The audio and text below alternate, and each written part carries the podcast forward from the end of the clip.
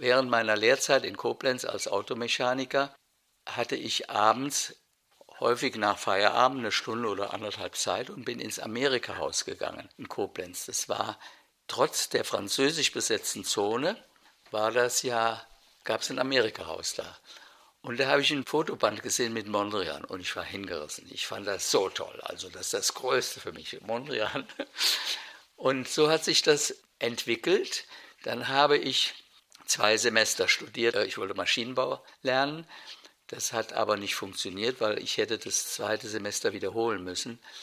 Und dann habe ich durch Beziehungen, die ich während meiner Autoschlosserzeit geknüpft habe, bei Porsche in Stuttgart eine Lehrstelle bekommen als Industriekaufmann. Und da habe ich ein Mädchen kennengelernt, deren Freund ist der Hans Meyer damals gewesen. Dann kam ich also mit dem Hans Meyer in Berührung und der hatte sich schon sehr intensiv mit der Modernen beschäftigt, weil er in Ulm gelebt hat und in Ulm war die Hochschule für Gestaltung. Einer seiner besten Freunde war äh, Almir Marvinier, der leider auch schon gestorben ist. Und so kam das Schritt für Schritt näher. Dann hat der Hans eine eigene Galerie aufgemacht in Esslingen, Anfang der 60er Jahre irgendwann. Und da hat er irgendwann mal, nachdem ihm seine Frau weggelaufen war und meine Frau auch weggelaufen war, brauchte der Hilfe. Und ich hatte die Schnauze voll von der Industrie. Ich wollte nichts mehr damit zu tun haben. Und für mich war die Kunst, ach, das war das Größte. Also bin ich zu ihm gegangen und habe da angefangen, ohne Gehalt, ohne alles. Und äh, der hat mir natürlich dann immer ein bisschen Geld gegeben, damit ich überleben konnte. Daraus hat sich dann diese Zusammenarbeit entwickelt, die dauerte anderthalb oder zwei Jahre und dann waren wir nicht, nicht mehr so, sondern so. Ist ganz klar, jeder hat seine Vorstellung. Und dann habe ich gesagt, ich möchte hier raus, ich will mich selbstständig machen. Sagt er, ja prima, ich weiß da in Köln. Der hatte inzwischen schon sich mit der Denise René aus Paris zusammengetan und hat in Krefeld die erste Galerie Denise Hans Meyer gegründet. Und der war froh, dass er mich los war und dass er Esslingen zumachen konnte, weil er ja im Rheinland engagiert war. Und da hat er gesagt, ich weiß in Köln jemanden, der hat einen kleinen Laden, den kannst du mieten. Habe ich das alles organisiert, total ohne Geld, aber hat mir ein Freund ein Auto geliehen, das durfte ich dann abzahlen später und wie das so ist. Ne? Aber es waren eben auch nicht die kommerziellen Zeiten, die wir jetzt haben.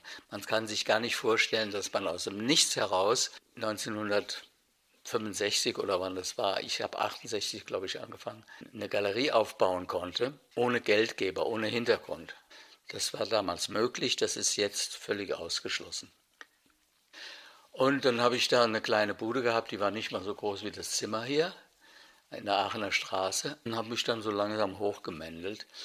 Und die Künstler, mit denen ich zu tun hatte, waren seinerzeit die, mit denen der Hans Meyer auch sehr engagiert gearbeitet hat, das war der Uecker, das war der Mack, das war der Pine, das war so der ganze größere Umkreis, nur Realismus. Der Urgroßvater dieser ganzen Kunstrichtung war Lucio Fontana und Marcel Duchamp. Und die Künstler waren alle hinreißend, wirklich. Man konnte mit denen toll zusammenarbeiten und wenn es nicht ging, ging es halt nicht. Aber die meisten waren super. Aber Kunst war damals noch, noch etwas, ja, das wurde weitestgehend belächelt.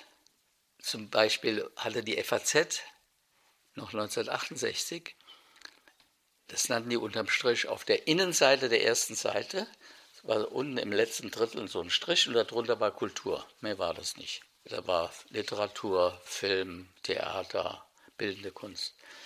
Und Albert Schulze-Fellinghausen war der große Mentor der modernen Kunst. Der hat also so Leute, junge Leute wie den Hans Meyer und mich gefördert, wo er nur konnte. Es kann sein, dass der Feuilletonchef war bei denen. Das ist möglich. Das weiß ich nicht mehr so genau. Ich war häufig bei ihm in Klei bei Dortmund. Das war ein altes Bauernhaus und was mich da unheimlich fasziniert hat, das war alles voll Büchern. Die Treppen, da konnten nur so ein schmaler Gang, voll Bücher. Dann entwickelte sich das. Köln wurde dann plötzlich zur Hauptstadt der Kunst ausgerufen, nämlich hier wurde 1967 der erste Kunstmarkt gegründet vom Heinz Stünker und vom Rudolf Zwirner. Und Köln hatte gegenüber den anderen Regionen den Vorteil, dass da angeblich Toleranz herrschte. Ist nicht so hier in Köln, das ist denen nur egal, aber das ist was anderes als tolerant. Und der Hans Meyer hat zum Beispiel in der Zeit, während er in Esslingen diese Galerie hatte, seine meisten Geschäfte hier im Rheinland gemacht, weil die Leute hier weniger pfennigbewusst sind, wie der Schwabe, dem unterstellt man ja, dass er jeden Pfennig dreimal rumdreht, bevor er ihn ausgibt. Und das hat dazu geführt, dass hier eine gewisse Intensität entstand. Und dann gab es so Figuren wie Zwirner, die haben die Amerikaner rübergeholt. Dann kam der Rolf Ricke aus Kassel, der Hans Neuendorf aus Hamburg, der Wilbrand aus Münster, die kamen alle. Ich war also der Erste, aber nicht, weil ich jetzt kapiert hätte, Köln ist die Zukunft, sondern weil ich da zufällig den Raum kriegen konnte und weil der Hans sagte, hör du bist doch sowieso Rheinländer, da kommst du viel besser zurecht als hier im Schwabenland. Das waren die Gründe. Hat sich natürlich auch in meinem Bewusstsein nachher schon ein bisschen geändert. Und ich wollte auch nicht sklavisch das machen, was der Hans macht. Ich habe also zum Beispiel ganz bewusst im Januar 1968 war im Wallraf-Richards-Museum, so hieß es damals noch, eine Ausstellung, die hieß Ars Multiplicata. Und dann habe ich in der Galerie eine ähnliche Ausstellung gemacht, aber mit Künstlern, die eben da nicht äh, vertreten waren. Und der Georg Jappe hat in der FAZ geschrieben, die bessere Ars Multiplicata ist beim Reckermann. Ich habe mir also weltweit, soweit meine Welt damals reichte, es war Paris, München, Hamburg, meine Sachen zusammengeliehen. Ich hatte ja nicht, ich hatte ja kein Geld, ich konnte nichts kaufen, ich konnte gerade mal Benzin bezahlen. Ich war überhaupt die erste Neugründung in Köln, als dieser Boom in Köln anfing. Und ich war sofort in der Kölner Gesellschaft. Ich wurde also von den Oppenheims eingeladen, von den späteren Großsammlern Rademacher und so weiter. Und dann hat sich das eben rasant entwickelt, wobei ich ein bisschen ökonomisch den Anschluss verloren habe. Ich hatte also ganz große Probleme zu überleben. Also ich war eng befreundet mit dem Gerhard Richter, aber ich fand das furchtbar, was der macht. darf ich mir überhaupt nicht erzählen, weil der Uecker und der Richter hatten in Düsseldorf nebenan das Atelier und ich war manchmal mit dem Uecker verabredet, da hatte der schon mal gelegentlich ein Schild, komme gleich wieder. Und, und dann habe ich beim Richter geklopft und da wir uns aus dem Cream Cheese, das war so eine Kneipe in Düsseldorf, gut kannten, habe ich da zugeguckt, wie der Bilder gemalt hat. Ne? Und hat er mir das erklärt, wie er das macht und so weiter. Also ich hätte, wenn ich ein bisschen auf Draht gewesen wäre, hätte ich mich da obwohl ich gegen Heiner Friedrich und gegen die Verträge, die der mit Richter machen konnte, überhaupt keine Chance gehabt hätte. Also es gibt zum Beispiel einen Vertrag von 1969, nachdem alles, was Richter macht, er bei Heiner Friedrich, so hieß die Galerie damals auch, abliefern müsse und dass er dafür monatlich so und so viel Geld bekommt. Ne? Das war so diese üblichen damals aus Frankreich übernommenen Knebelverträge, die nachher dann gar nicht mehr vorkamen. Als ich dann viel später einen wirklich jungen, hochinteressanten Künstler entdeckt habe und ihn ausgestellt habe, ihn zur größ ersten größeren Öffentlichkeit äh, verschafft habe, der hatte dann Museumsausstellungen in großem Rahmen, der heißt Thomas Firnig, der ist jetzt nicht mehr so en vogue, der hat dann als ich gesagt habe, wir müssen einen Vertrag machen, ich will von allem, was du machst, 10 Prozent haben. Und dann hat er sich beraten mit Harald Seemann. Harald Seemann hat gesagt, nö, mach das nicht. Mach ihm lieber Sonderpreise, wenn er was haben will. Das war also vorbei, dass die Künstler sich das haben bieten lassen, gefallen lassen. Da ist auch eine gewisse Emanzipation aufgetreten. Dann war ich natürlich auch ein bisschen engagiert bei der Gründung des Vereins der progressiven Kunsthändler, beziehungsweise woraus nachher die Kölner Messe entstanden ist. Die ist ja eigentlich aus dem Gürzenich, Stünke-Zwirner Geschichte entstanden. Dann kam Neumarkt der Künste, dann kam Düsseldorf und plötzlich war da ein riesen Gedur und Gedöns, was die Region gar nicht richtig auffassen konnte. Ich kann mich ziemlich genau erinnern, das war 1969 als ich aufgemacht habe, im Januar 68, kamen die Kollegen hier aus Köln zu mir, haben gesagt, du musst unbedingt mitmachen. Die haben sich das Programm angeschaut und dann habe ich das überlegt und habe gesagt, nee, das ist mir zu früh, ihr seid so ein großer, wichtiger Haufen und ich bin ein Anfänger, ich muss noch ein bisschen Erfahrung sammeln, ich mache das nicht. Also 68 hätte ich, habe ich aber nicht. 69 war ich dann dabei, wenn ich recht erinnere. Und da hatte ich ein also heute würde ich sagen, ein bisschen Gemüseladen, so quer durch alles, was ich kriegen konnte und zu viel und schlecht gehängt und was man so als junger Mensch dann auch ganz gerne macht. Aber es ging trotzdem gut und ich war damit etabliert. Ich muss allerdings sagen, der Verein der deutschen progressiven Kunsthändler oder wie der hieß, der hatte nur 17 Mitglieder 1967. Als ich dann wirklich mitmachen wollte, bin ich zu jedem Einzelnen gegangen, habe mich dem bekannt gemacht, also die nicht aus Köln waren, kannten mich nicht, habe mich vorgestellt und die haben dann alle zu, für mich gestimmt. War ja jedes Mal eine Abstimmung. Zum Beispiel wurde im Anfang die Galerie Jöllenbeck oder Galerie Thelen aus Essen nicht zugelassen und da hat ihn ein Journalist gefragt, warum der nicht zugelassen würde. Und das sagt der Zwirner, weil mir seine Nase nicht gefällt. Ganz frech, wie der immer war. Und das ging alles durch, bis dann nachher Beuys und Rewelski und die Leute auf die Barrikaden gingen und dann im Forum der Volkshochschule außen an die Scheibe geklopft haben. Wir wollen rein, war zur Presse oder so, oder vor der Presse. Und der Zwirner sagte, Boys, Sie sind nicht Presse. ich war drin, ich war ja beteiligt mit meinem Stand. Es ging wohl mehr darum, dass man den Rewelski nicht zugelassen hat, der den Beuys vertreten hat hier. Und da hat sich Beuys auf die Barrikaden geschwungen. Und der Zwirner war ja mit seinen 2,80 Meter auch ein Feindbild für viele. Ne? und mit seiner großen Klappe. Aber dann haben wir, das heißt, ich war da nicht so beteiligt, ich hätte nämlich dagegen gestimmt, ganz schlecht beraten im Anfang, keine internationalen Galerien zuzulassen. Das war aber nicht so sehr der Zwirner. Zwirner hat es wohl kapiert, dass es besser wäre. Aber der Heinz Stünke, der hat darauf bestanden. Der war ja schon älter. Der war damals, als ich nach Köln kam, war der über 50, 51. Und das kam mir so tierisch alt vor. Der hat also mit hauptsächlich dafür gesorgt, dass erst unter dem Druck von Basel überhaupt große internationale Galerien zugelassen wurden. Da haben wir eine große Chance vertan. Die haben nicht das, was die Amerikaner einem vorgelebt haben. In einer Ecke sind ganz viele Galerien in New York und hier sagt, ja, die, die bringen die ganzen Künstler, die wir vertreten, bringen die dann selbst und so weiter. Ne? Die haben ihre Frunde wegschwimmen sehen, hat mit Nationalismus gar nichts zu tun.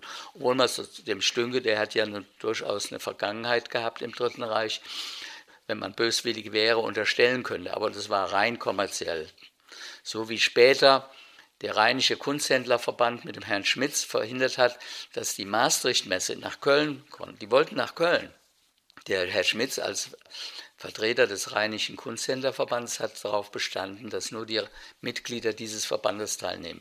Aber Kunst wird über Qualität definiert, verdammt nochmal. Da kann man nicht äh, Vereinskriterien oder wie jetzt Preise höher. Ne? Jetzt sind ja die Preise das Entscheidende. Der Schmäler hat immer gesagt, das ist eine gute Künstler. Und das haben wir dann erweitert. Ein gute Künstler ist, der teuer ist. Das kann man noch weiter, das hat mir meine Kollegin gesagt, ein guter Künstler ist, den man gut verkaufen kann. Also das hat mit meinen etwas naiven Vorstellungen von Kunst überhaupt nichts zu tun. Ich habe ja nie eine Universität von innen gesehen. Das war ein Lebensgefühl. Man konnte sich ja total frei und unbehindert von irgendwelchen größeren ökonomischen Zwängen in dieser Welt bewegen. Und ich komme aus einem Beamtenhaushalt, in einem Dorf groß geworden. Und von der großen, weiten Welt hatte ich nichts gesehen. Für mich waren Künstler bis weit in meine Anfangszeit im Grunde auch Heilige die habe ich unglaublich bewundert. Die haben, was sie gesagt haben, stimmte auch immer für mich. Ich habe das alles erst Learning by Doing. Die Zeit hat heute keiner mehr. Das ist vorbei. Und wir hatten die Zeit. Das ging also. Der Zwirner hatte dann noch einfach aufgrund seiner Tüchtigkeit das Glück, mit Peter Ludwig zu harmonieren in gewisser Hinsicht. Aber er war auch derjenige, der die ökonomisch erfolgreichen Künstler nach Deutschland gebracht hat. Hat also, glaube ich, die erste Warhol-Ausstellung gemacht, die erste Lichtenstein-Ausstellung und so weiter. Und die wollten, Köln hatte inzwischen schon einen tollen Ruf, die wollten alle nach Köln. Ich war während seiner Zeit mit Chamberlain, der jetzt leider gestorben ist, befreundet, da hat er in Köln gelebt, da fand er Köln das Paradies. Das war für die, was heute für die Künstler in New York Berlin ist. Es war ein bisschen provinziell, nicht so abgezockt wie New York. Ne? Das fanden die ganz, fanden die wie Urlaub. Das war schon sehr, sehr spät. Ich würde sagen 1970 oder so. Ich flog ja damals noch mit einer ganz billigen Airline, das heißt, ich musste nach Luxemburg fahren, von Luxemburg nach Island fliegen, von Island nach New York, weil alle anderen Tickets Lufthansa konnte ich mir einfach nicht leisten. Ne? Also es muss so 1970 rum gewesen sein. Und ich hatte ja New Yorker Kontakte, hatte auch Künstler aus New York. Und das hat sich dann auch ein bisschen positiv insofern ausgewirkt, als ich mal was anderes gesehen habe. Als ich diese New Yorker Galerien, diese riesengroßen Produktionsetagen, wo früher Stoffe geschnitten wurden, so groß wie ein Fußballfeld. Da waren dann Galerien mit riesen Bildern. Das kannten wir ja alles nicht. Unsere Idealvorstellung war ein Ladengeschäft mit, der, mit einer Scheibe ein Laden, wo man reingucken konnte. Viel später die Generation, so Monika Sprüth und so, die haben das, was in New York üblich war, ne, irgendwo eine Etage und da eine Galerie gemacht. Und ich habe ja das Wort Kunst nicht buchstabieren können, als ich damit angefangen habe. Es hat mich fasziniert.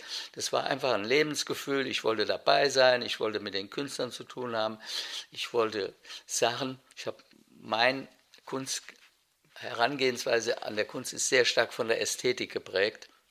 Also wenn jetzt etwas vordergründig politisch war und die Ästhetik dabei zu kurz kam, hat mich das nicht interessiert. Mich hat auch in Anführungszeichen die Schmiererei der französischen Taschisten, das war gerade richtig en vogue in Deutschland, das hat mich alles nicht interessiert. Da habe ich erst viel später dann auch über die Ästhetik Zugang gefunden. Als ich dann da war, kam der Hans Neuendorf, der Ricke und noch andere, der Onasch aus Berlin und die haben alle hier ihre Galerien gemacht und das war überall das Gleiche. War überall war eine Aufbruchstimmung, es war toll. Und als es dann anfing, richtig Geld zu kosten und als die Kunst weniger wichtig war als die Gerüchte über Kunst und die Geldsachen, da war Köln dann weg vom Fenster. Wenn Eröffnungen waren, kamen sie alle.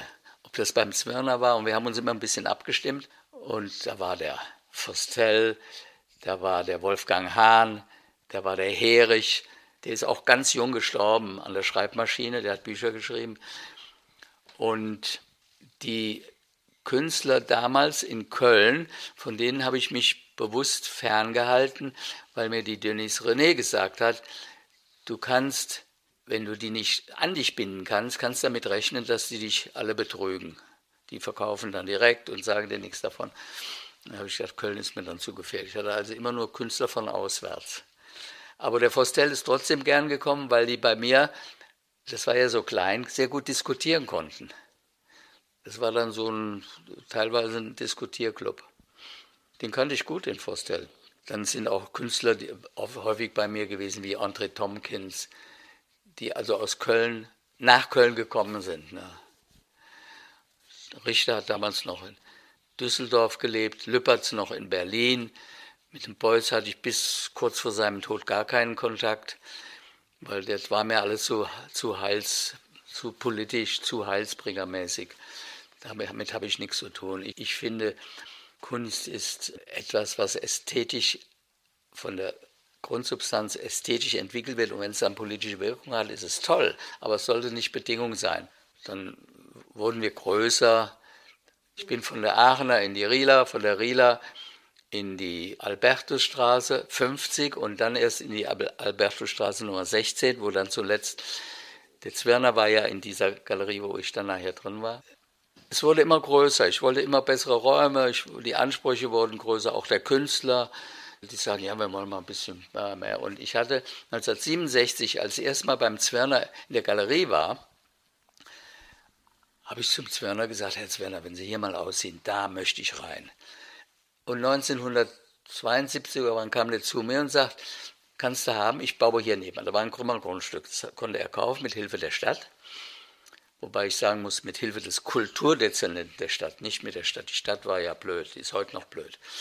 Aber der Kulturdezernent Hackenberg, der war super. Der hat sofort gesehen, was so ein Name wie Zwirner für Köln bedeutet. Der hat ihm also ganz billig dieses Grundstück zugeschanzt. Der hat mir gesagt, hier kannst du rein, 72, 73 sind wir fertig und dann ziehe ich um, dann kannst du die Räume haben. Dann habe ich das ganze Haus gemietet, weil die Galerie war dann schön groß und die Leute haben gerne ausgestellt. Ich habe dann auch, wie, wie, ich finde, wichtige Internationale wie Fred Sendbeck, mit, dem war ich auch ziemlich eng befreundet, ausgestellt. Und Max Bill, Yves Klein, also äh, eine ganze Menge Leute, die äh, schon einen tollen Namen haben, hatten damals. Aber die waren eben noch, sagen wir, von der Ökonomie überhaupt nicht verwöhnt. Ich weiß nicht, ob heute einem jungen Galerieanfänger, wenn der nach London geht, zum Damien Hirst und sagt, Herr Hirst, ich hätte gerne eine Ausstellung, der, käme gar nicht zu dem durch. Der hat so, so viele Sekretäre, die ihn abschirmen. Ne? Das es nicht. Wenn man einen Künstler, einen Helfer hatte, der ihm die Leinwände bespannt hat, oder war das, kam das hoch. Ne? Zum Schluss hatte der Damien Hirst, glaube ich, 200 Leute. das sind Manufakturen. Und das ist eine andere Welt, da bin ich einfach nicht mehr mitgekommen, auch mental nicht, weil das ist für mich kunstfern und kunstunfreundlich. Kunst ist etwas, was individuell im Bannkreis des eigenen Gehirnes gemacht wird. Und ob man das, wenn es dann wirklich gut ist, noch machen lässt und das auch gut gemacht werden kann, das sei noch dahingestellt. Aber ich finde trotzdem, die Hand am Arm beim Künstler ist das Wichtigste, was es gibt, außer dem Gehirn. Und so waren auch eben meine, meine Vorstellungen von der Kunst. Und wer auch zu diesen Vorstellungen intensiv beigetragen hat, war der Hans Meyer. Ne? Der hat mir zum Beispiel, werde ich auch nie vergessen, irgendwann Anfang der 60er ein Rasterbild vom Otto Pine gezeigt. Eine weiße Leinwand, da waren so kleine Farben, es war eine weiße Farbe und in dieser weißen Farbe waren so kleine Dots und das war's dann. Ne? Und dann habe ich zu dem gesagt, das soll Kunst sein. Sagte ja, das ist das Größte, was es gibt. Und das ist bei mir auf fruchtbaren Boden gefallen. Ne? Also es sind ja nicht so, da fällt nicht einer wie der Schmäler oder der Zwirner oder wie sie alle heißen vom Himmel und ist plötzlich der berühmte Galerist. Das sind Werdegänge, das sind Entwicklungen. Bei dem einen geht es so, bei dem anderen geht es so. Und bei mir ging es sehr viele Kurven. Heinz Mack, ja, mit dem war ich befreundet und in der frühen Zeit haben wir auch ein oder zwei Ausstellungen gemacht, aber irgendwie sind wir dann nicht gerade aneinander geraten, aber unsere Vorstellungen haben sich nicht gedeckt. Ich war damals auf dem Trip, das, in, das war schon in der größeren Galerie, wo der Zwerner früher drin war, dass man so ein Euro wie das vom Heinz Mack, dass man das sparsam zeigen muss große Abstände zu den Bildern, sehr ausgesucht. Das habe ich so gemacht, aufgrund des Materials, was ich vom Mark hatte. Ich hatte die Ausstellung fix und fertig, kommt er rein und schreit mich an. Bist du verrückt geworden? Ich habe doch viel mehr. Wollte der alles zeigen, hat er dann gemacht. Ich habe klein beigegeben. War ein Fehler meiner Meinung nach, dabei zu geben, aber er war ja auch der berühmte und äh, aktive Künstler, der konnte sich dann gegen so einen jungen Galeristen schon eher durchsetzen. Ich weiß noch wie heute, dass mich der Heinz angerufen hat. Das war noch vor unserer Entfremdung. Muss also 70er Jahre gewesen sein. Da hat er mich angerufen, und hat gesagt, bei mir hat es gebrannt und so weiter. Und komm doch mal, guck dir das mal an. Dann bin ich ja hingefahren. Dann hat er mir, und das ist mir ganz tief im Gedächtnis geblieben, so ein geschmolzenes Plexiglas mit ganz viel blauer Farbe drin und der war fix und fertig. Der Markt war total am Boden zerstört. Und das war ein Yves Klein. Ne? Das ist eben Fakt, dass er mir das so gezeigt hat. Also da hing sein Herz dran, das hat man gemerkt. Aber der Mark hatte immer schon, schon ganz früh so einen Hang zum, was viele Künstler ja haben, zum Großbürgerlichen. Er hatte also diesen großen Hüppertshof da mit einem extra Atelierhaus, Lagerhaus und so weiter. Ich war dagegen hauptsächlich Künstler gewohnt, die in kleinen schäbigen Ateliers rumgemakelt haben. Ne? Künstler, die heute auch durchaus berühmt sind. Ne? Ich habe den Mack ja nie besucht in der Hüttenstraße oder wo das war, wo, wo der mit dem Ücker, glaube ich, irgendwas Kleines. Da kannten wir uns zwar schon, aber habe ich ihn aber nie besucht. Ich habe ihn erst besucht, als er diesen großen Hof hatte. Und dann konnte ich ihm sogar an die Lufthansa eine große Kunst am Bau Sache vermitteln. Aber wie gesagt, das ist nachher auseinandergegangen. Während ich über die, jetzt, glaube fast 50 Jahre mit dem Uecker immer ein sehr enges, herzliches Verhältnis hatte. Ne? Helge Achenbach, von dem halte ich als äh, Aufreißer, äh, Moderator und Macher als Kaufmann sehr viel. Von Kunst hat er vielleicht nicht so viel Ahnung, aber er weiß genau über den Wert von Kunst Bescheid. Und das hat ihn auch dann nachher am meisten interessiert.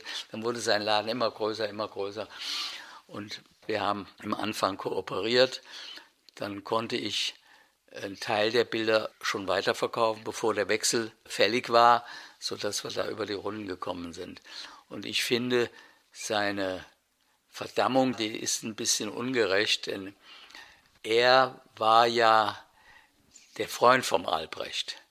Nicht nur der Galerist, sondern die waren wirklich eng befreundet. Und der ist dann ja gestorben und dann wurde die Witwe zur, zur Furie und hat ihm sozusagen das Genick gebrochen. Aber wie er mir sagte, ich stehe wieder auf. Und das macht er auch. Ne? Also der ist in dem Sinne kein Betrüger. Der hat natürlich gewisse Fälschungen begangen, zum Beispiel von Rechnungen. Aber er hat nie was mit falscher Kunst zu tun gehabt. Und wenn er ein falsches Kunstwerk hatte, hat er das sofort in die richtige Gleise gebracht, dass also nichts an ihm hängen blieb oder überhaupt an der Kunst. Es gibt zum Beispiel, wurde mir von dritter Seite erzählt, eine, eine Anekdote, die in Licht auf dieses Verhältnis Achenbach, Albrecht und die Frau Albrecht wirft. Der Albrecht hat ja auch alte Autos gesammelt und da standen eine ganze Menge Leute, es müssen zehn Leute gewesen sein, inklusive Frau Albrecht, um so einen alten Mercedes rum. Und er wollte das Auto unbedingt haben. Und dann hat sie ein bisschen rumgemeckert und hat gesagt, so teuer und so. Und da ist ihm der Kragen geplatzt. Und dann hat der Cora Publiko gesagt, wer hat hier das Geld, du oder ich? Vergiss so eine Frau nicht, oder? Und dann musste der Achenbach für büßen. Ja, also das ging dann immer aufwärts und richtig aufwärts ging es dann erst, als meine Frau dazu kam, 1972. Sie hat mir im Anfang in der Galerie geholfen. Wir hatten ja Kinder, die großgezogen werden mussten, sodass sie da auch nicht so voll sich engagieren konnte. Aber nach einer Weile hat sich das ein bisschen entspannt. Die Kinder waren dann größer, gingen in die Schule. Dann hat sie irgendwann den Wunsch geäußert, was Eigenes zu machen. Und zwar mit Fotografie. Sie hat sich immer sehr viel stärker für die Fotografie interessiert als ich. Ich habe mich für die Fotografie von der Fotografie-Seite aus interessiert. Ich habe selbst eine Dunkelkammer gehabt, ich habe selbst fotografiert. Aber Fotografie als Kunst habe ich auch gar nicht kapiert, muss ich ganz ehrlich sagen. Und mir war das, was der Kicken da gemacht hat, ein ganz großes Rätsel mit so einem Fragezeichen. Ich wusste da zu dem Zeitpunkt nicht, dass der Milliardär ist, dass er also alles machen konnte. Und dann habe ich mich mit dem Kicken irgendwann angefreundet. Wir haben uns mal beim Skifahren getroffen und dann sind wir auch mal zusammen Skifahren gegangen und dann sind wir nach Zürs gefahren und in Innsbruck ist er in der Konditorei gegangen, hat so einen Kuchen gekauft, einen riesen Blumenstrauß und hat gesagt, das musste man eine Stunde hier unten warten. Ich musste zur Frau Kühn. Das war die Witwe des Kühn, des berühmten Fotokünstlers Anfang des Jahrhunderts. Und da hat der wie der so war, mit Kuchen und, und äh, sehr, sehr nett zu dieser alten Witwe. Die haben da ja damals, hat sich doch keiner für Fotografie interessiert in Deutschland. Der hat vieles nach USA verkauft, davon hat seine Galerie äh, Umsatz gemacht. Und dann äh, anlässlich so einer Fahrt habe ich ihm erzählt, dass meine Frau ganz gerne eine Fotogalerie machen würde. Und ich hätte also auch schon Räume für sie und so. Und da sagt er, ja, ist doch prima, soll sie machen, ich helfe. Und dann hat sie eben bei uns die ebenerdige Galerie, eine Etage drüber hatte sie ihre Räume. Und das hat sie sehr erfolgreich gemacht, wirtschaftlich erfolgreicher als ich. Und irgendwann, als die Krankheit dann schon einsetzte, hat sie jedes Interesse verloren. Und ich musste dann zum Teil mit Kunden, mit denen sie Streit gekriegt hat, ausgleichen. Das, hat sie, das war schon die Krankheit. Das war dann leider, leider. Sie hätte also wirklich eine ganz tolle Karriere gemacht. Und sie hat sich gute Künstler rangezogen und hat dann auch so klassische Ausstellungen gemacht, wie Edward Steichen, Helmut Newton und was es so gab damals von den Rennern. Ne? Im Anfang war das mehr oder weniger nicht lokal, aber lokale Bekanntheits- Bedingungen. Ich habe, als ich in Köln anfing, ich war, kam ja aus Esslingen bei Stuttgart, habe ich meine ersten Umsätze gemacht, indem ich mir beim Zwirner Bilder geliehen habe. In mein Auto bin am Wochenende nach Stuttgart gefahren, habe den Leuten, die ich kannte, die Bilder gezeigt. Und dann haben auch die Kölner angefangen, also die Sammlungen zu kaufen. Und ich habe sehr viel nach Düsseldorf verkauft. Und es fing auch ein bisschen an mit Holland, Belgien und Amerika auch, aber dann eben mit äh, Kollegen. Das war das Entscheidende, dass er mir das, ich war ja Nobody, ne? der hat mir vertraut. Ich muss dazu allerdings sagen, etwas geholfen hat mir die Birgit Riedel, seine Sekretärin, die ist leider auch schon tot. Wir waren da eine Zeit lang ein Couple. Ich kam allein nach Köln, kannte ich meine Frau noch gar nicht. Und dann konnte ich doch das eine oder andere, was der Zwirner so bei sich als Ladenhüter hatte, konnte ich dann an den Mann bringen. Aber dass jetzt ganz Köln zu mir gerast wäre, das war nicht der Fall. Ich hatte ein, zwei, drei ziemlich große Sammler, die für die damaligen Verhältnisse ein irres Geld ausgegeben haben, nämlich im Jahr vielleicht 30.000 D-Mark. Aber das war dann ja auch, ich weiß noch, wie der Zwirner mir mal erzählt hat, er hatte so eine kleine Mikrobe von Max Ernst, die hat 75.000 D-Mark gekostet. Wie super toll der das fand. Also die ganzen Größenordnungen waren anders. Und die waren auch durchaus in einem Bereich, wo die Leute mal schnell sagen konnten, ja, kaufe ich. Wenn Sie jetzt einen anständigen Max Ernst haben wollen, geht es gleich in die Hunderttausende. Sagt selbst der Reichste sagt nicht sofort, ja, mache ich oder so. Ist mir egal, was draus wird. Das Ganze ist anders. Jetzt wird aber auch nicht so sehr der Kunstwerk begutacht, begutachtet in erster Linie, speziell in den Galerien, auch bei den Auktionen, sondern der Marktwert. Es gibt hervorragende Künstler, die können Sie ganz billig auf Auktionen kaufen, aber die sind nicht angesagt. Der Tobias Meyer, der früher äh, für zeitgenössische Welt Chef war von Sotheby's, der sich dann selbstständig gemacht hat, der hat mir mal erzählt, er selbst sammelt auch, aber er sammelt nur völlig antizyklisch so ähnlich wie der Kunsthistoriker Sil David Sylvester, hieß der, glaube ich, aus London gesammelt hat. Der hatte für meine Begriffe die beste Sammlung überhaupt. Aber der hat überhaupt kein erkennbares Motto in dieser Sammlung, sondern nur die Qualität. Der hatte zum Beispiel eine frühe Arbeit vom Damien Hirst, dann hatte er eine alte Ausgrabung und ein tolles Bild vom Bacon. Qualität, die künstlerische Qualität war das Bindeglied. Das war dieses, dieser, dieser Ring um, de, um das Fass, was alles zusammengehalten hat.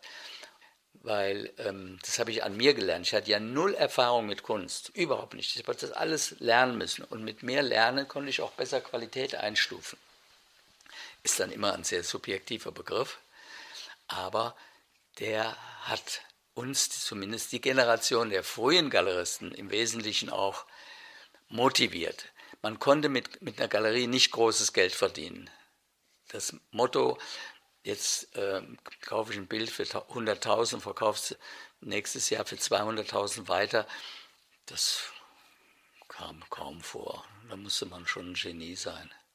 Und die großen Sammler waren häufig auch eng liiert mit irgendwelchen alteingesessenen Galerien. Da gab es einen Herrn Herz, glaube ich, der hat sich auf Picasso spezialisiert. Oder als der Schmäler schon sehr groß war, hatte so einen kleinen Picasso gekauft und hat geglaubt, er kann mit diesem Picasso in die richtig große Kunstwelt. Die war ja damals, die zeitgenössische war ja, wurde ja belächelt. Und dann kam Herr Beyeler aus Basel und hatte überall herum erzählt, wenn ein Gespräch auf dieses Bild vom, vom Schmäler war, ein nettes Bildchen. Damit war das Bild unten durch. Der Schmäler hat es Lebzeiten nie verkaufen können. Ne? Hat sich da unheimlich viel vom versprochen. Die Kunstwelt war ja damals noch, ist jetzt auch noch klein, aber viel, viel größer als damals. Ich will nicht sagen, dass es besser war, aber es war anders. Ne? Und es hat so Leuten wie mir eine Chance gegeben, die ich heute nicht hätte. Ich kann keinen Milliardär überzeugen und sagen, gib mir eine Million, ich mache mal eine Galerie auf.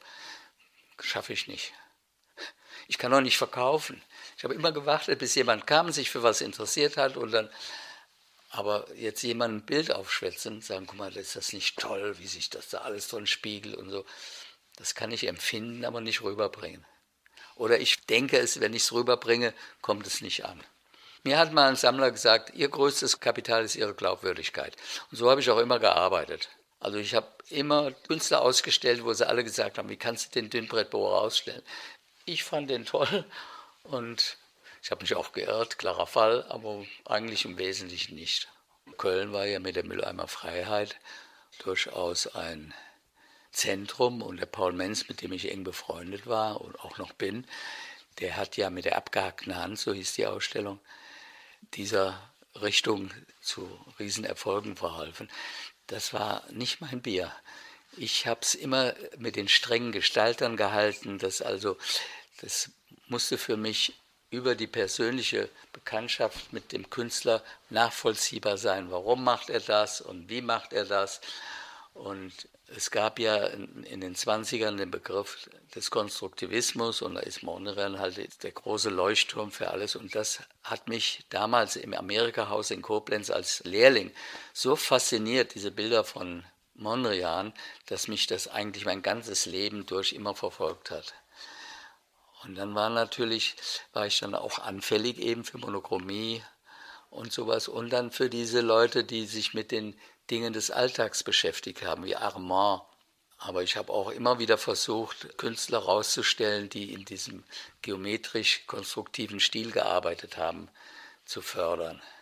Aber das war dann irgendwann total out. Und als die Mülleimer Freiheit hier in Köln große Urständ gefeiert hat und, und der Paul Menz mit seinem Marketing-Genie, was er zweifelsohne hat, das richtig gepowert hat, da war dann auch, war das für mich erledigt. Damit hatte ich nichts zu tun. Ich habe dann nachher nochmal mit dem Dan ein bisschen was zu tun gehabt, aber das hatte andere Gründe, das hat sich dann so entwickelt.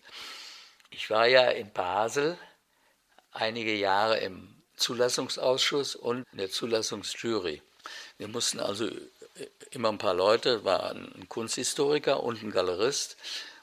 Also die Kunsthistoriker waren Museumsdirektoren oder so. Da mussten wir über die Messe gehen und sagen, nächstes Mal musst du das anders machen, sonst hast du Pech und wirst nicht mehr zugelassen, wenn es zu wüst war. Und da kann ich mich noch genau an ein Jahr erinnern, da sah jede Koje aus, als hätten sie bei Paul Menz einen Kursus gemacht, wie gestalte ich einen Stand. Ne? Wunderbar ordentlich. Der hatte einen richtig tollen Einfluss. Ne? Wir haben aber immer versucht, die Latte so hoch wie möglich zu halten bei der Auswahl der Galerien. Wir wollten, dass sie ein überzeugendes Konzept haben, dass das auch visualisiert ist, dass er nicht nur toll reden kann, das ist mein Konzept, sondern dass sich das in seiner Koje auch ausdrückt. Deshalb sind wir ja auch immer auf andere Messen, die ja auch schon existierten, rumgelaufen haben, geguckt, wen hätten wir denn gerne dabei? Und dann geriet diese Kölner Messe in die Fänge des BVDG, Bundesverband Deutscher Galerien. Und wie der Hackenberg mal gesagt hat, die wollen doch nur einen Stall für ihre mageren Hühner. Der Kulturdezernent von Köln war wunderbarer. So war es natürlich de facto. Da wurden dann Galerien zugelassen, die nach der strengen Anforderung von Zwirner, Neuendorf, Schmäler nie hätten zugelassen werden dürfen. Ne? Und das wurde dann auch groß und nicht mehr überschaubar. Im Anfang waren es eben 17 Galerien und nachher waren, waren 900 Anmeldungen, wo, wo wir vielleicht 200 Plätze hatten. Ne? Basel hat ja auch versucht, mit dieser Zulassungsjury und dem, dem, Ausschuss die Qualität hochzuhalten. Sie haben zumindest etwas besser kapiert als die Kölner Messegesellschaft, dass Qualität das entscheidende Kriterium ist. Und jetzt kann man natürlich sagen, wenn auf einer Messe Gagusien, Zwirner, Hauser und Wirth, Ropatsch und so weiter sind, dann ist das eine gute Messe.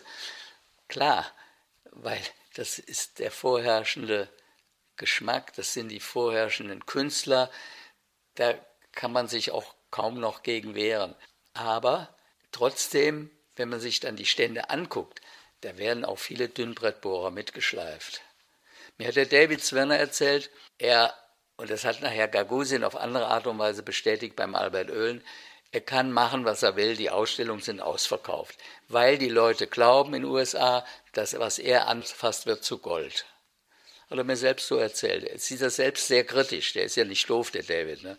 Aber äh, das ist ein ganz schlimmer Trend, finde ich. ich. Für mich muss das immer noch so sein, ich setze mich vor ein Kunstwerk, gucke mir das an, und dann überlege ich und dann sage ich ja oder nein, das gefällt mir oder gefällt mir nicht. Aber ich habe immer erzählt, als diese Krise so ein bisschen bei mir in der Galerie war, ich große Probleme hatte mit Umsetzen, weil alle Leute wollten was anderes. Das muss so in den 80ern gewesen sein. Dann wurde ich auch noch krank irgendwann und musste äh, ein oder zwei Messen aussetzen. Jedenfalls habe ich denen immer versucht klarzumachen, wie die andere Sichtweise jetzt herrschend ist. Dass jemand sagt, guck mal, das ist ein tolles Bild. Und dann guckt der andere Milliardär, der ja den ganzen Tag nur Geld scheffelt, mit leeren Augen und weiß nicht, was ist ein gutes Bild. Ne? Aber wenn man sagt, das Bild hat 10 Millionen Dollar gekostet, da weiß der ganz genau, was das wert ist.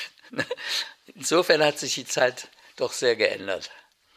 Und Ludwig war ja auch so ein Triebtäter, der hat ja völlig unabhängig vom Markt sehr viel gekauft. Auch, sagen wir mal, jetzt nicht gerade individuell sehr kritisch, sondern ganz Kuba war halt billig, ne?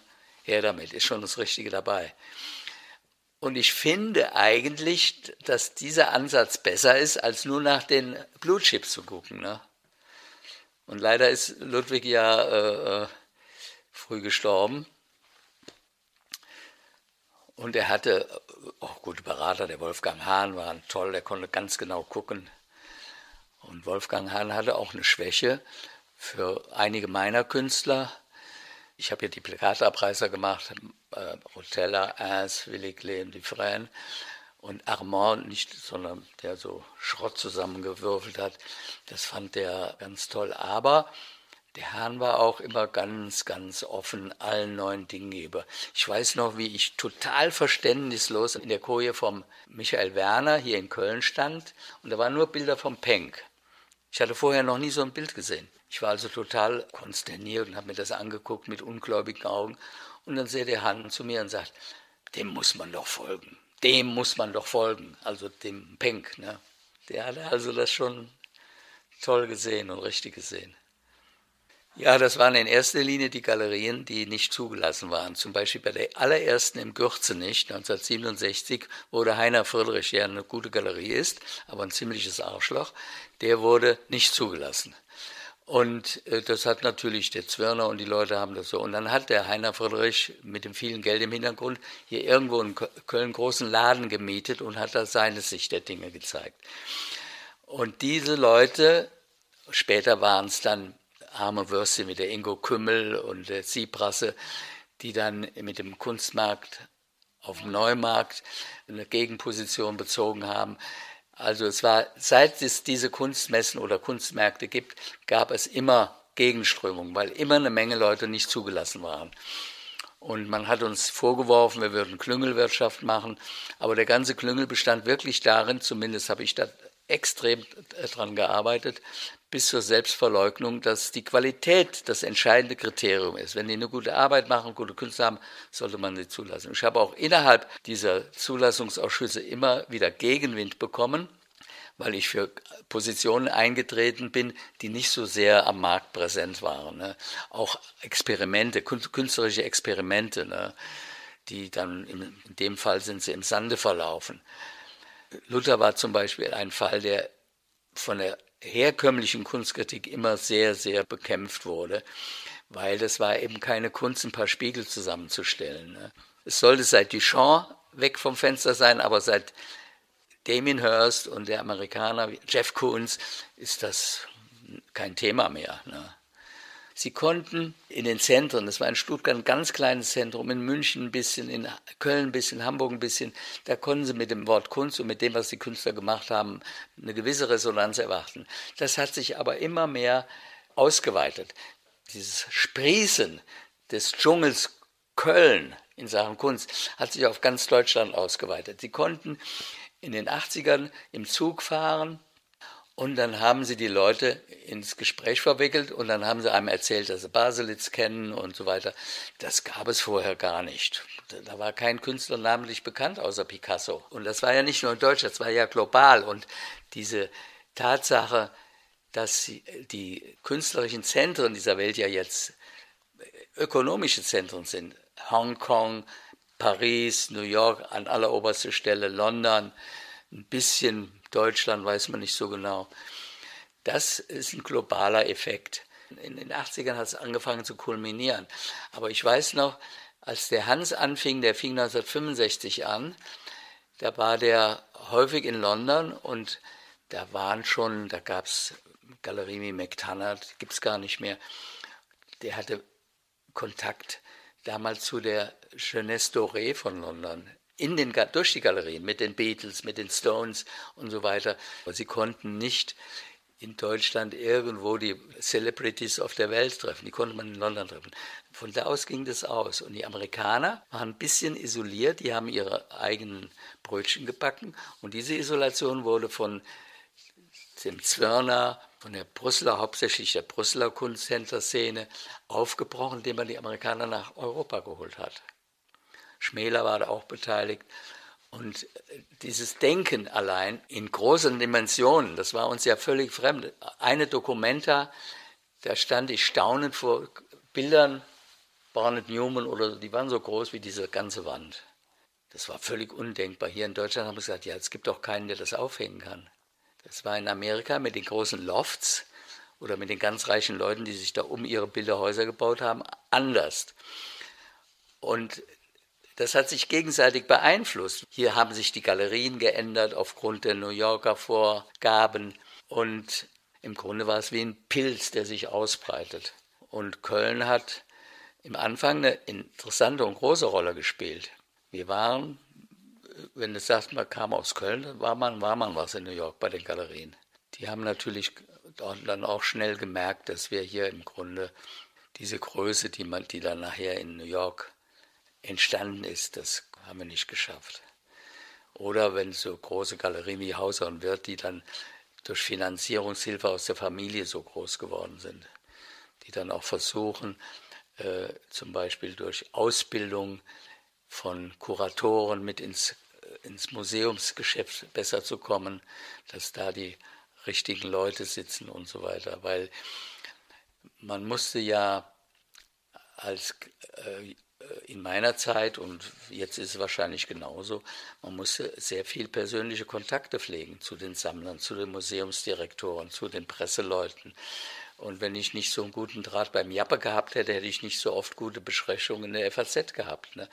Und das ist etwas, was viel, viel mehr hilft als so eine Eloge im Kölner Stadtanzeiger. Ich bin 19 weiß ich nicht, 95 oder so. In der Zeit bin ich auf der letzten Messe, wo mir passiert ist, dass mich Leute ansprechen und sagen, hör mal, warum machst du nicht mit auf der Messe? In meinem Stand sage ich, ich bin doch hier, hier. Das heißt, die waren schon blind. Es waren 348 Galerien. Ich bin also rumgegangen, habe mit ein paar Leute, wir waren uns einig, dass es so nicht weitergeht. Ich bin also rumgegangen von Kollege zu Kollege und habe gesagt, hört mal her, Leute, so geht das nicht weiter. Diese Messe hier muss kleiner werden, sonst geht es in die Hose. 348 Leute, äh, die Ausstellung erzeugen bei etwas wie Kunst, was man genau angucken muss. Das ist ja keine Fachmesse. Viele haben, das hat man sofort gemerkt, ach, da ist das ökonomische, das Überleben der Galerie viel wichtiger. An die Zukunft denken die gar nicht. Jedenfalls haben wir dann einen Haufen gegründet von 60 Leuten und haben dann mit der Kölner Messe geredet und haben gesagt, wir möchten, dass das kleiner wird. Die haben uns mehr oder weniger rauskomplementiert als Volldeppen. Dann haben wir mit Düsseldorf verhandelt. Die waren auch Messen gewohnt wie die Bootsmesse oder was weiß ich, Riesendinger, wo sie mit Firmen zu tun haben, nicht mit so Idioten wie wir sind. Wir sind ja für diese Messeleute wahnsinnig schwierige Verhandlungspartner. Ne? Dann hat das alles nicht geklappt und dann haben wir gesagt, lass uns doch mal mit Berlin reden. Und in Berlin war die Messe auch nicht angetan davon, aber wir hatten zwei gute Fürsprecher.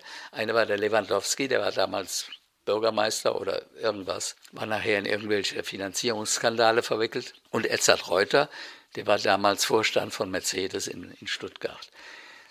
Beide sind sehr interessiert gewesen an dem Aufblühen Berlins. Das war ja noch vor der Wende. Und dann haben die die Wege geebnet und dann wurde Berlin installiert. Und die ersten zwei Messen in Berlin waren wirklich fabelhaft, die waren klein, aber fein. Und das ist, was Kunst eigentlich auch im Grunde ist, klein, aber fein. Kunst for everybody. Ich habe am Anfang auch gedacht, multiple Kunst, das ist was, da kann jeder Kunst kaufen, das ist alles dummes Zeug. Ja, und daraus ist Berlin entstanden und war äh, auch sofort insofern eine, als äh, Erfolg, als die Presse war voll auf unserer Seite und daraus hat die Kölner Messe ihre nächste verkleinert. dann war sie wieder interessanter. Die Basler Messe war sowieso schon interessanter für viele von uns. Also die, die wir mit internationaler Kunst gehandelt haben, hatten in Basel größeren Erfolg, ökonomisch gesehen, als in Köln.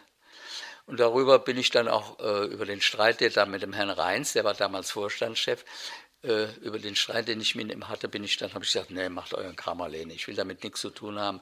Ich finde das scheiße, was ihr hier macht. Kunst ist was Elitäres und wir müssen uns auch elitär geben. Und das hat Maastricht bewiesen. Ne?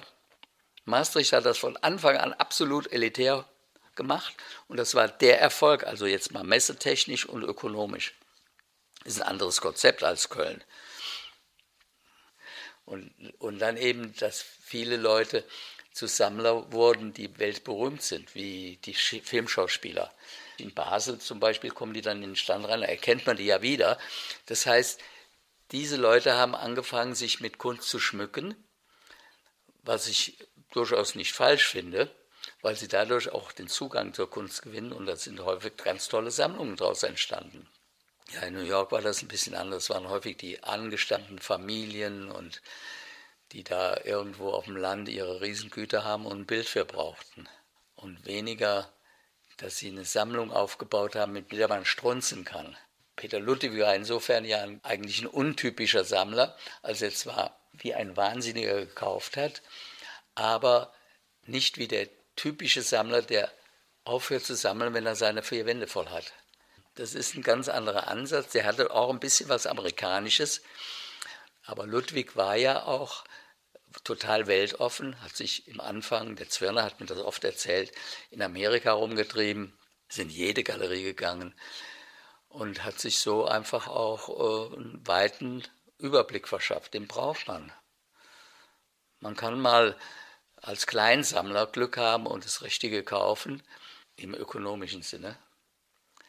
Man kauft in dem Moment, wenn man es kauft, kauft man es ja, oder hat man zumindest meistens gekauft, um sich etwas Gutes zu tun, das Haus hinzuhängen und sich darüber zu freuen. Im Laufe der Zeit kam dann der, der Wertzuwachs.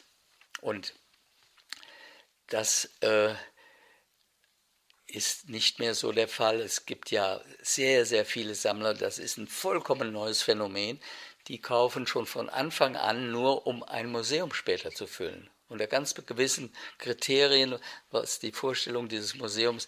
Und wenn sie es dann nicht schaffen in ein öffentliches Museum, dann bauen sie eigenes. Ne? Also ich kann jetzt auf schnell ein paar, paar Leute anführen, die das äh, so gemacht haben.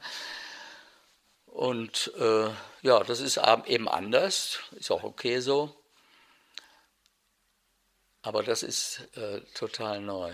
Es gab zwar immer Mäzene, die, wie der Sprengel, äh, die Museen ausgestattet haben in Hannover. Ne? Und äh, es gab in Stuttgart einen, das hat mir der Direktor, Peter Bayer vom, von der Staatsgalerie erzählt, der hat sich nur auf Chagall konzentriert und hatte 50 Bilder von Chagall. Und wenn er ein Bild gefunden hat, was besser ist als äh, sein, äh, eins, eins seiner Bilder, dann hat er eins verkauft, das nämlich hat er verkauft, was nicht so gut war, und das andere dazu. Die Sammlung ist nie, das ist auch ein Sammlungskonzept. Aber das ist nur in einem kleinen, überschaubaren, individuellen Markt machbar. Da können Sie heute, wenn Sie zum Gagusien gehen und wollen was kaufen, dann müssen Sie sich erstmal ausweisen, dass Sie kaufwürdig sind. Ich gebe, ich gebe ihm meine gesamte Kunstbibliothek. Egidio Marsona, auch ein Triebtäter.